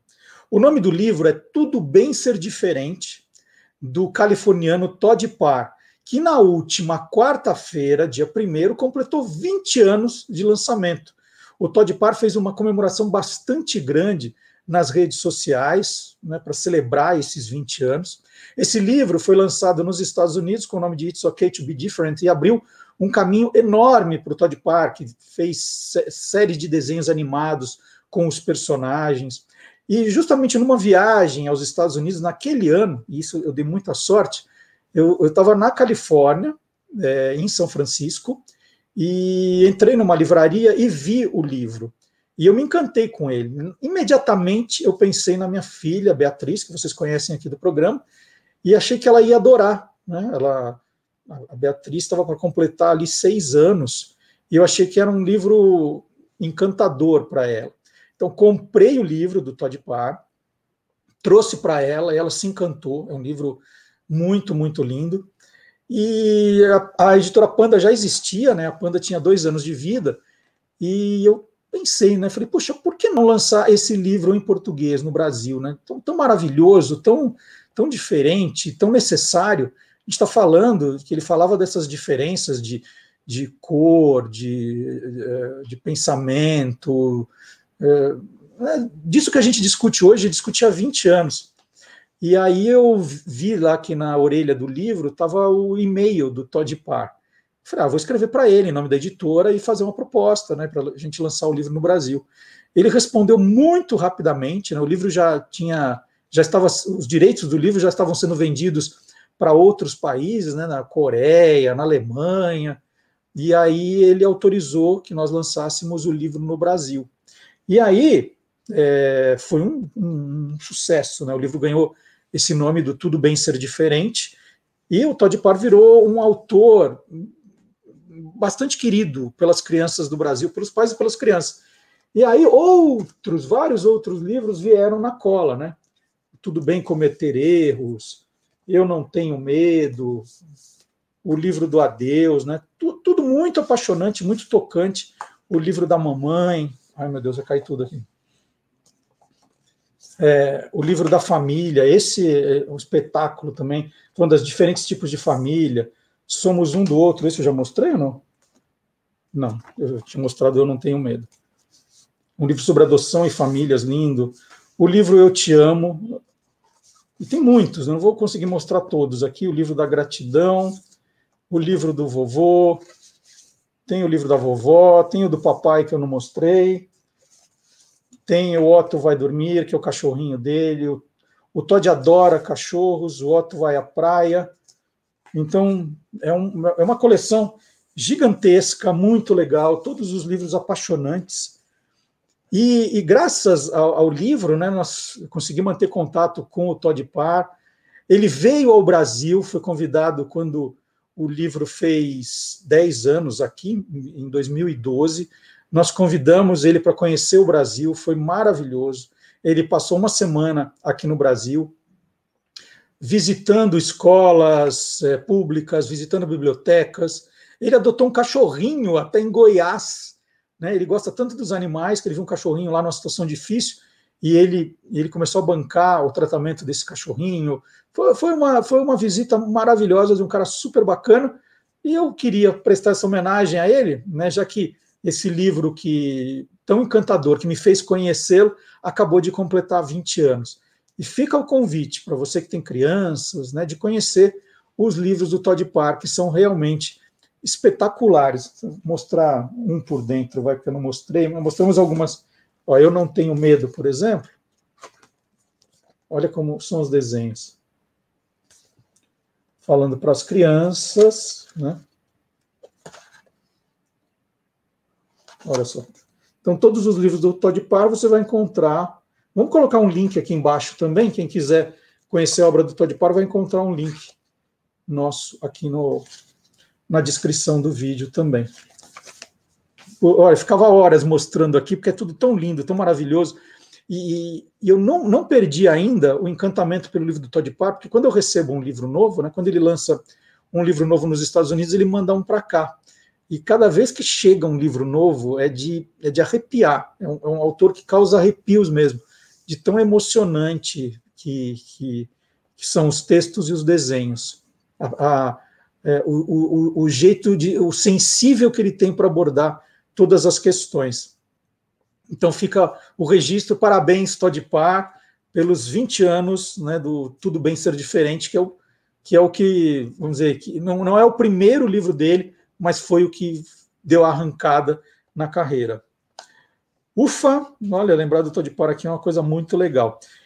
E se você não aguenta esperar até o sábado de manhã para saber qual será o tema do programa, né, o que, que, quais são os entrevistados, os que os colunistas vão falar, né, se você é muito curioso, né, você pode assinar a nossa newsletter, né, nosso boletim, o nosso e-mail que nós enviamos para o seu e-mail na sexta, para sua caixa de entrada ali, toda sexta-feira às oito da noite. É pontual, hein? Sexta-feira, oito da noite. Se não chegou, dá uma olhadinha na caixa de spam, libera para você começar a receber.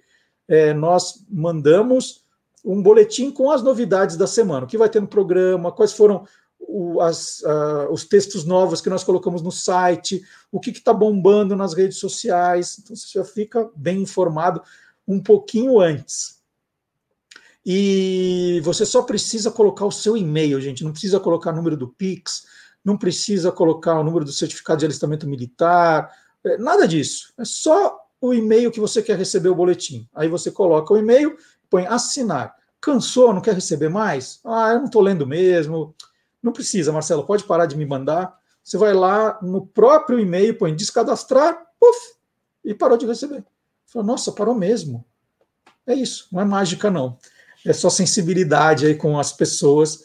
Então fica o convite para você assinar a nossa newsletter. Fica o convite também para você, se não estiver ainda inscrito no nosso canal no YouTube, para fazer a inscrição. Né? Tá aqui em cima.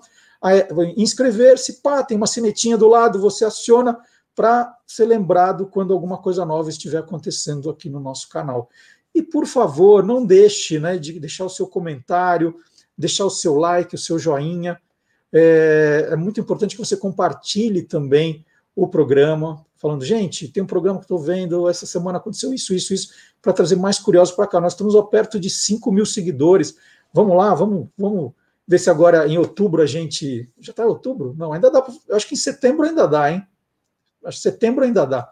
Vamos ver se a gente chegar em 5 mil seguidores, mas é preciso da sua ajuda. Sem a sua ajuda fica muito, muito mais difícil. É, vamos lá. Ah, o, o, o que está aumentando também é a quantidade de visualizações das nossas efemérides curiosas. Está muito legal também. Todo dia, por volta das sete da manhã, nós colocamos cinco efemérides curiosas no nosso Facebook, no Twitter e no Instagram. São cinco imagens, você vai ver em que 30 segundos você vê todo o material. Um minuto, se você parar né, entre um e outro, mas é muito rápido e você já fica sabendo das coisas curiosas é, de todos os dias. E ó, é de domingo a domingo, é non stop, tá?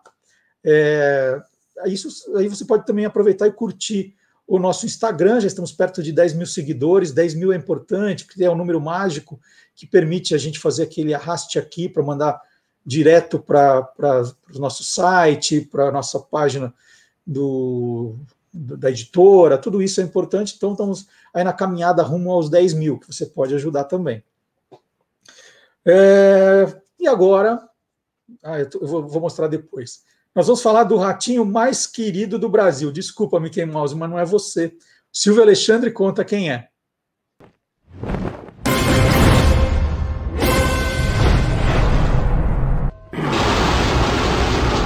Universo Fantástico. Esta semana me perguntaram sobre o Topodídio. Quem era criança nos anos 1970 conheceu o programa Mr. Show, que a Gildo Ribeiro apresentava na TV Globo, contracenando com um boneco orelhudo e olhos sonhadores. Era o ratinho Topodídio, um cruzamento de fantoche e marionete, manipulado por três titereiros escondidos em um fundo preto movido por varetas. Ele foi criado pela italiana Maria Perego no final dos anos 1950 e se tornou um fenômeno mundial, com muitos e muitos fãs famosos. Na Itália, conversava com o Mago Zurli durante o famoso Festival Moeda de Ouro, um concurso anual de canções infantis. Em 1974, acompanhava a apresentadora Rafaela Carrá no programa Cancioníssima, um show de novos talentos musicais. Mas foi a partir de 1962, como convidado do consagrado programa americano Ed Sullivan Show, que ele se tornou em uma sensação. Foram 11 anos de parceria. Foi em sua apresentação no Ed Sullivan Show que Michael Jackson conheceu Topodídio e se encantou com ele, tornando-se um grande fã. Em 1995, quando Michael estava hospitalizado em Londres, ele pediu várias fotos e bonecos do Topodídio, que ficassem todos em seu quarto, para ajudá-lo a se sentir melhor. O trompetista e cantor americano Louis Armstrong, um convidado frequente do programa, também fez uma grande amizade com Didio, atuando com ele em esquetes divertidos e hilários. No Halloween de 1915, a cantora Shakira postou uma foto em suas redes sociais com seus dois filhos e o marido Gerard Piqué, jogador da seleção espanhola de futebol, todos vestidos de Topodídio. Outro jogador de futebol muito fã de Didio é o argentino Riquelme. A sua comemoração de gol em uma partida pelo Boca Junior em 2001, com suas mãos atrás das orelhas, homenageando Topodídio, tornou-se marca registrada. Várias estrelas depois também imitaram o gesto. E Diego Maradona, mais um fã assumido, recebeu a visita de Topodídio durante o primeiro episódio do seu programa de TV La Noche del Diez, junto, é claro, com Riquelme. Aqui no Brasil, o Marcelo Duarte, que acabou de lançar uma edição comemorativa do seu livro O Guia dos Curiosos, tem uma relação muito particular com Topodídio. Na infância, eles eram inseparáveis iam juntos para todos os lugares. Informou Silvio Alexandre, esperando um beijinho de boa noite para o universo fantástico do Olá Curiosos. Que legal essas lembranças do, do Silvio Alexandre. Me incluiu na história. Deixa eu mostrar o disco que ele mostrou ali. Olha, Topodídio no Brasil. É o nome do disco, Topodídio no Brasil. Esse disco é dos anos, eu acho que é 86. Foi comprado no Mapping, gente, ó. Depois eu comprei num sebo, na verdade. Não é daquela época que eu guardei, não. E eu estava dando uma olhadinha, tem a foto aqui com o Ricardo Petaglia, que era o que fazia nessa fase da Bandeirantes, o, conversando com o Topodídio, e estava dando uma olhada nas músicas aqui, né? Os fãs do Topodídio eram conhecidos como os Topinhos. Boa no... É, a dança dos Topinhos. Boa noite, queridos Topinhos. E as, as adaptações das, das músicas para o português, quase todas feitas por Mr. Sam. Olha que demais. E a música Tateti, com a Vivian Costa Manso, cantou aqui também. Olha quanta curiosidade tem num disco só aqui. Então tá, Tá aí, o Silvio mostrou, estou falando do, do futebol. Olha o Topodídio aqui, bom de bola, com a camisa da, da seleção da Itália, né? Ratinho italiano, camisa da, da Itália aqui. Eu não sabia dessa história do Riquelme, adorei, adorei saber do, do gesto do, do Topodídio. Gostei demais. Muito obrigado, viu, Silvio? É, Para ninguém esquecer, né, tem sempre gente nova entrando no programa, conhecendo o programa de diferentes maneiras, que também nós estamos todo sábado, no mesmo horário, é, além do YouTube e além do Facebook, né, nós estamos nessas duas plataformas, nós estamos também em podcast. Você pode querer só ouvir o programa, aí é só procurar pelo Guia dos Curiosos, né, e vai achar o programa Olá Curiosos no Deezer, no Spotify e no SoundCloud. Então, tá a dica. Você tem alguma programação, alguma viagem marcada, alguma coisa? Falando, ah, eu não vou ficar no YouTube vendo, dirigindo o carro, nem deve. Então é só baixar, né? Põe no seu celular e aí vai ouvindo no caminho, o programa inteirinho já está lá, é muito melhor. Então fica o convite também nessas três plataformas. E eu falo de né, podcast sempre para anunciar o nosso especialista em podcast, que ele está sempre ligado no que está acontecendo, o que é novo, o que é divertido, né? Então, professor Marcelo Abud é que chega agora com uma dica de podcast, ó, dica para você. Vamos ver?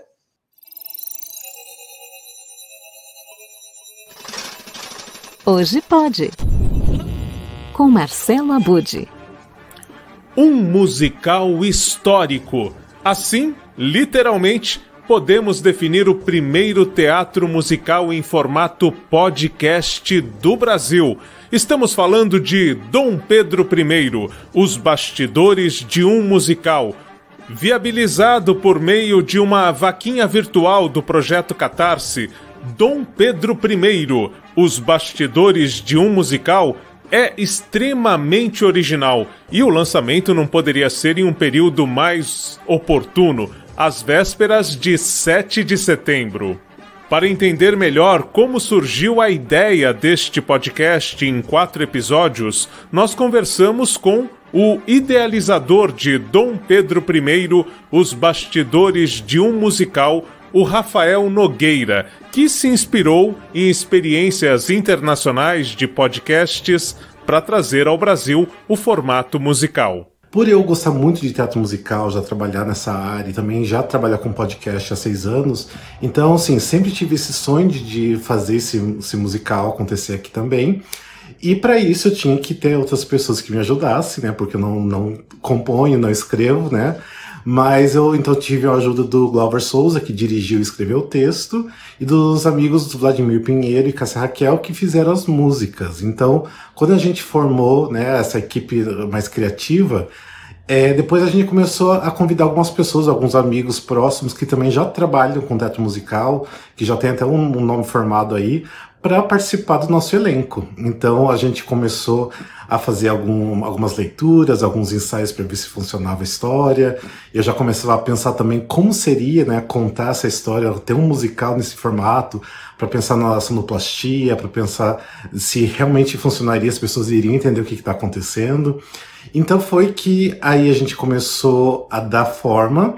É, a galera uh, se empenhou bastante também, porque tudo aconteceu durante a pandemia.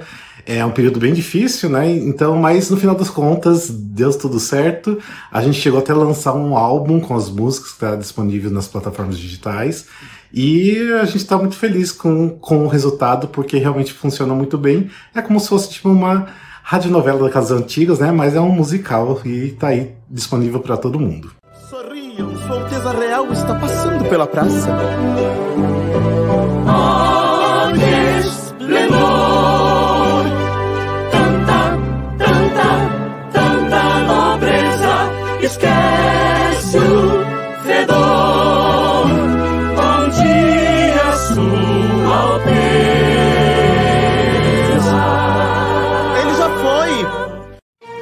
O que mobiliza a todos nos bastidores desse musical é o sumiço do galã Reginaldo Valência, que seria o protagonista, portanto, Dom Pedro I do musical. E quem também passa por aqui para falar um pouco mais sobre essa produção incrível é a Cássia Raquel, que é uma das responsáveis pelas composições desse musical. E sim, cometemos essa loucura durante essa pandemia de fazer um formato inédito aqui no Brasil. Um musical em formato podcast. Pois é, gente, olha só. A gente ensaiou todo mundo individualmente nas suas casas, não pudemos nos reunir pessoalmente, né? Todo mundo junto.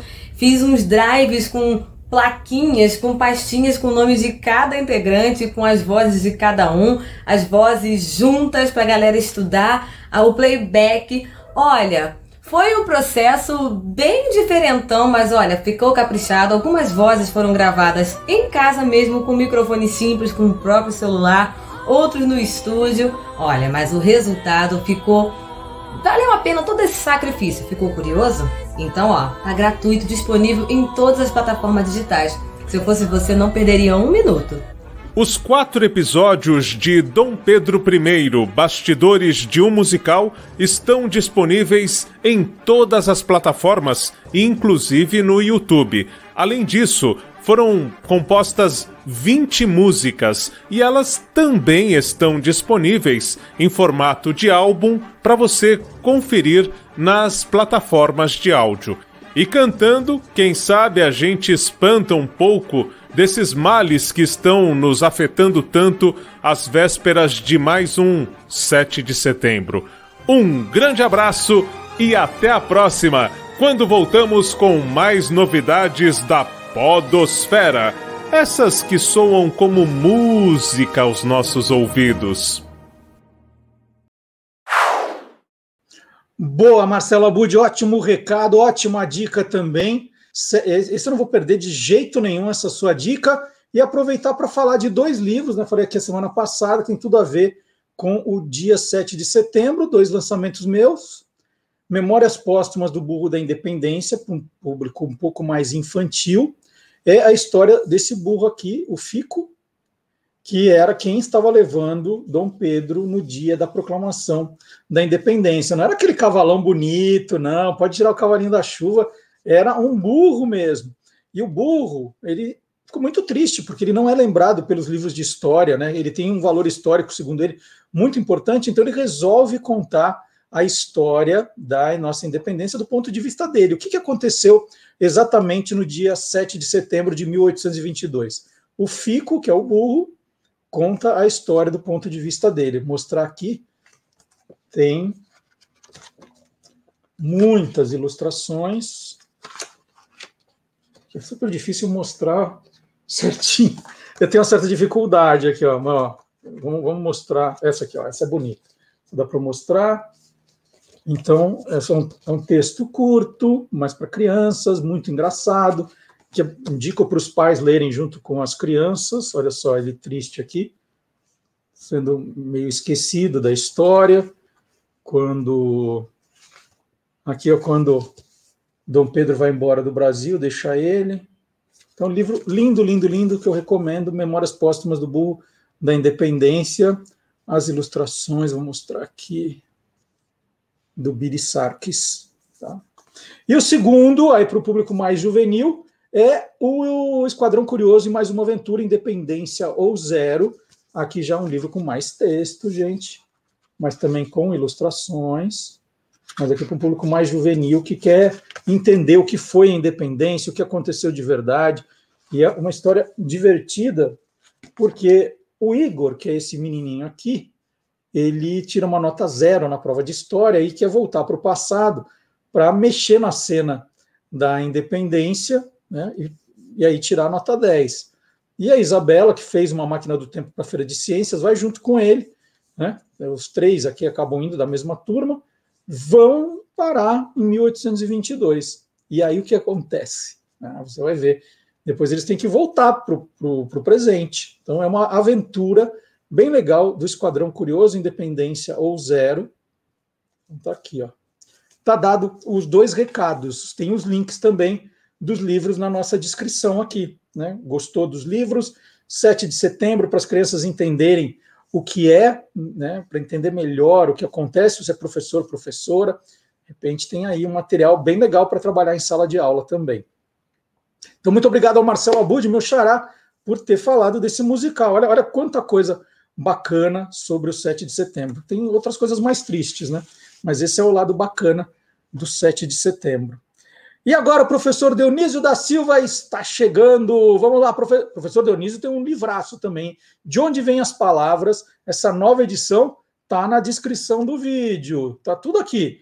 Estamos facilitando ao máximo a sua vida, se você quiser um dos livros dos nossos colaboradores. Vamos lá. Professor Dionísio da Silva chegando.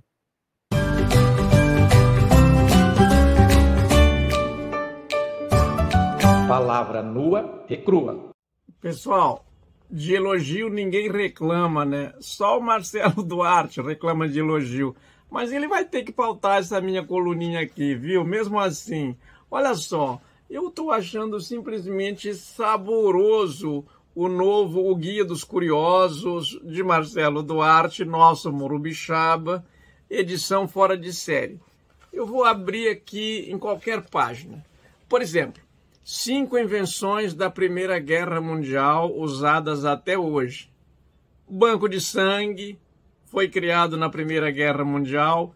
Bom, já disse o Clausewitz, a guerra é um avanço em relação à paz. Por mais que nós gostemos de paz, a paz não é muito criativa, né? As grandes invenções surgiram para resolver problemas e as guerras trazem grandes problemas. Bom, depois tem assim, sobretudo. Vocês sabiam que sobretudo quer dizer casaco de trincheira? Porque o nome em inglês é justamente trench coat. Foi inventado, nos explica o Marcelo, porque eram mais resistentes à água e ao frio das trincheiras do que os tradicionais casacos de lã da época. Depois tem os absorventes higiênicos, inventados em 1914. Tem o Pilates, não é? Que foi o próprio Pilates que inventou e botou o nome dele, é, o alemão Hubertus Pilates, que morreu em 1967, aos 87 anos. Bom, deve ter feito Pilates também, não é? E o Zipper, que é de 1923. Gente, é impressionante o livrinho, realmente é livrinho assim no bom sentido, carinhoso. Eu li todos os outros, estou me deliciando com esse aqui. Marcelo, não vai cortar essa coluna, hein? um abraço a todos vocês e até de repente. Olha só que maravilha sendo indicado pelo professor Dionísio. Que honra, que honra. Muito obrigado, está gostando do Guia dos Curiosos, edição fora de série. Lembrando, se você não conhece ainda, né, a primeira edição totalmente colorida, novo projeto gráfico, tá na descrição do vídeo aqui o link, tanto do YouTube quanto do Facebook, para você conhecer o novo Guia dos Curiosos, edição fora de série. Mas depois desse elogio do professor Dionísio, eu vou ter que terminar o programa, tenho que terminar no auge, né? Vamos terminar o programa, não tenho mais o que dizer. É, então vamos terminar com música. Ah, não esqueçam, antes de ir embora, de deixar o like, é importante. Você já está inscrito? Você nos acompanha no TikTok, no Instagram, no Facebook, no Twitter? É importante. Né? Você está falando do programa para as pessoas? Gente, dependendo da sua ajuda também. Né? Eu sei que vocês gostam de conversar no, no chat aqui do, do YouTube, mas deixa também na parte de comentários o que você gosta do programa. Eu, eu peço isso, não dá muito retorno, né? Mas vou continuar insistindo, que é importante, sim, que antes de ir embora, ó, todo mundo, estou falando todo mundo aí do chat, hein, que vocês deixem comentários aqui no, na parte de comentários, aqui embaixo. Por favor, é importante sim. Que é o tal do algoritmo, gente. Quanto mais as pessoas é, elas, elas interagem com o programa, né? Quanto mais engajamento tem, para mais gente vai. Né? Senão o programa some, desaparece. É um pedido que eu tenho para vocês. Depois não adianta falar assim, nossa, acabou o programa, o que a gente faz? Ah, tem que me ajudar. tem que fazer a sua parte também. Então vamos lá, nós estamos chegando ao fim do programa de hoje. E nós vamos terminar com música. Música. Gloria foi gravada por Laura Branigan em 1982. É uma versão de uma canção do cantor e compositor italiano Umberto Tosi. Laura teve uma carreira curta. Ela entrou em depressão depois da morte do marido em 1996 e ela faleceu em 2004 aos 52 anos. Então, é uma música também em homenagem ao trabalho dessa grande cantora que teve uma carreira infelizmente muito curta. Nós vamos ouvir Glória com a nossa banda Beck e os Tiozão. Agradecendo mais uma vez a sua companhia aqui, todos que estão sempre no sábado ligados desde as 10 da manhã, a todos que não conseguem ouvir é, aqui no sábado de manhã, mas conseguem ouvir depois durante a semana, em outro dia também é muito importante. Né? Divulguem, divulguem bastante. Vamos lá, gente. Conto com vocês, hein? Olha o joinha. Então, agora, Glória, e eu volto no sábado que vem. Tchau, gente. Playback.